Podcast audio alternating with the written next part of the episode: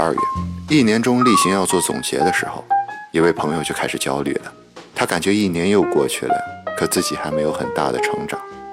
论收入的话，已经可以换一台宝马，可说到恋爱关系、内心成熟度、情绪管理能力，就感觉到一阵心慌。更要命的是，平时工作繁忙，这些情绪一直积压着，到一年的最后这一个月集中爆发，让他不堪承受。一年将终，我们心里好像自动启动了一个程序一样，开始回顾这一年。我们有变得更好吗？目标完成了吗？想结婚，那个合适的人等了好久也没有出现，但不想放弃这个标准，随便将就。过年回家，面对爸妈又是说不清的压力。计划让自己生活更有乐趣，要多读书、多运动。一年下来，好像什么也没有动，连早起一小时都很难坚持。兴趣换了一个又一个，却不知道自己到底喜欢什么。或者看上去最应该有成就感的工作，却没有留下太多印象深刻的记忆。最大的记忆点似乎就是忙，甚至想起工作都有些牢笼感。怎么自己看中的东西都还没有着落？默默许愿，明年要把今年这些没有实现的目标都实现。为什么我们习惯在年底考虑这些人生问题？他们既不简单，也不容易完成。为什么我们会把这些目标当成人生当中最重要的事情？重要的是，我们应该从何做起，在一年将终的时候不会空留遗憾。试问自己，你今年最开心的事情是什么？最难过的事情又是什么？今年结识了一位重庆年轻的摄影师李光波，他凭借一组名为“情绪记录馆”的大型组照，获得了第十六届中国平遥国际摄影大赛的新人培养奖。人们坐在李光波的镜头前，通过三个简单的问题回顾自己的一年。这三个问题是：你今年最开心的事情是什么？最难过的事情又是什么？对明年最大的期待是什么？在人们回忆时，李光波抓拍下他们最具有代表性的情绪。他说：“虽然每个人都有高兴的记忆，也有挫败的记忆，但总有一件事情在今年占据了心灵最大的位置。”我问李光波：“拍了两年，记录下了两千多个人，男女老少，下至十岁，上至六十多岁，你最大的感受是什么？”他说：“第一是来拍照的人做好了准备，要正视自己的内心，所以能比较快地进入状态。”第二个是在他这个陌生人面前，一些正常生活里无法表露、正常整理的情绪，反而得到了释放的机会。第三点特别引起我的兴趣，在第二年，他会将前一年的采访录像和照片发给这些人。有些人说：“啊，我去年真的是这样想的吗？”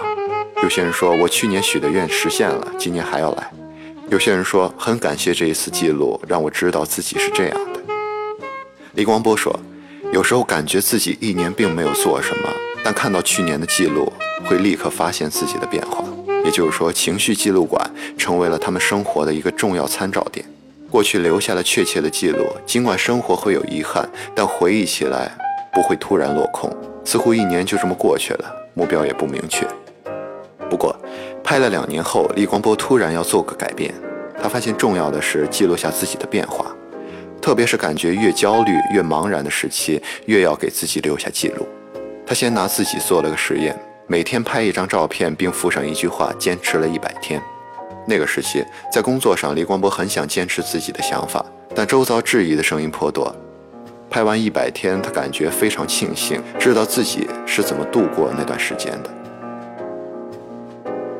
李光波说：“人总会有不自觉地把某天定义为重要的日子。”自己的生日、父母的生日、约会的日子、久不相见的朋友重逢，但当那一天过去，我们很快就忘记了重要感。可以通过这种方式知道每天是怎样过的，自己是如何变化的。今年我恰好做了一个重大的选择，职业、生活的城市、工作的方式，通通发生了巨大的变化。我相信自己的选择，而记录可以印证自己的选择，是一个能给自己力量的方式。即便选择了自己热爱的事，实现的过程仍然充满艰难和问题。自己是如何一步一步实现目标的？每一天都很平凡，但多天的记录放在一起，聚沙成塔，越来越相信自己能够解决问题。任何目标都无法一夜完成，因此每天的积累特别重要。想来无论做什么，我们都在寻找一样东西——意义感。吃一道甜品的满足感无法定义我们的独特性，而做得一手赏心悦目的好烘焙，那种投入专注可以成为让生活有意义的强大动力。意义感比单纯的身体满足更能定义我们的生活。追寻意义感常常把我们带出舒适区，接受挑战，然后意识到自己的潜力。我们不断缩小目标，直到找出一件可以尝试每天改变一点的事情。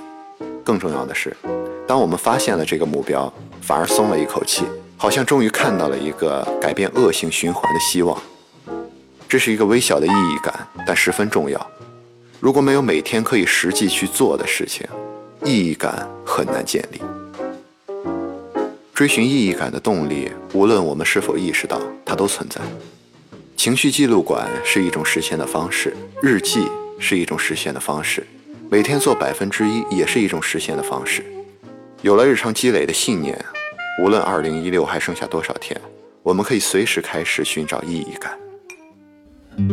您现在收听的是《宇宙情节》专辑，欢迎打赏订阅。宇宙君还会在他的公众号不定期更新一些有趣的文字和推荐阅读的书籍，期待你的加入。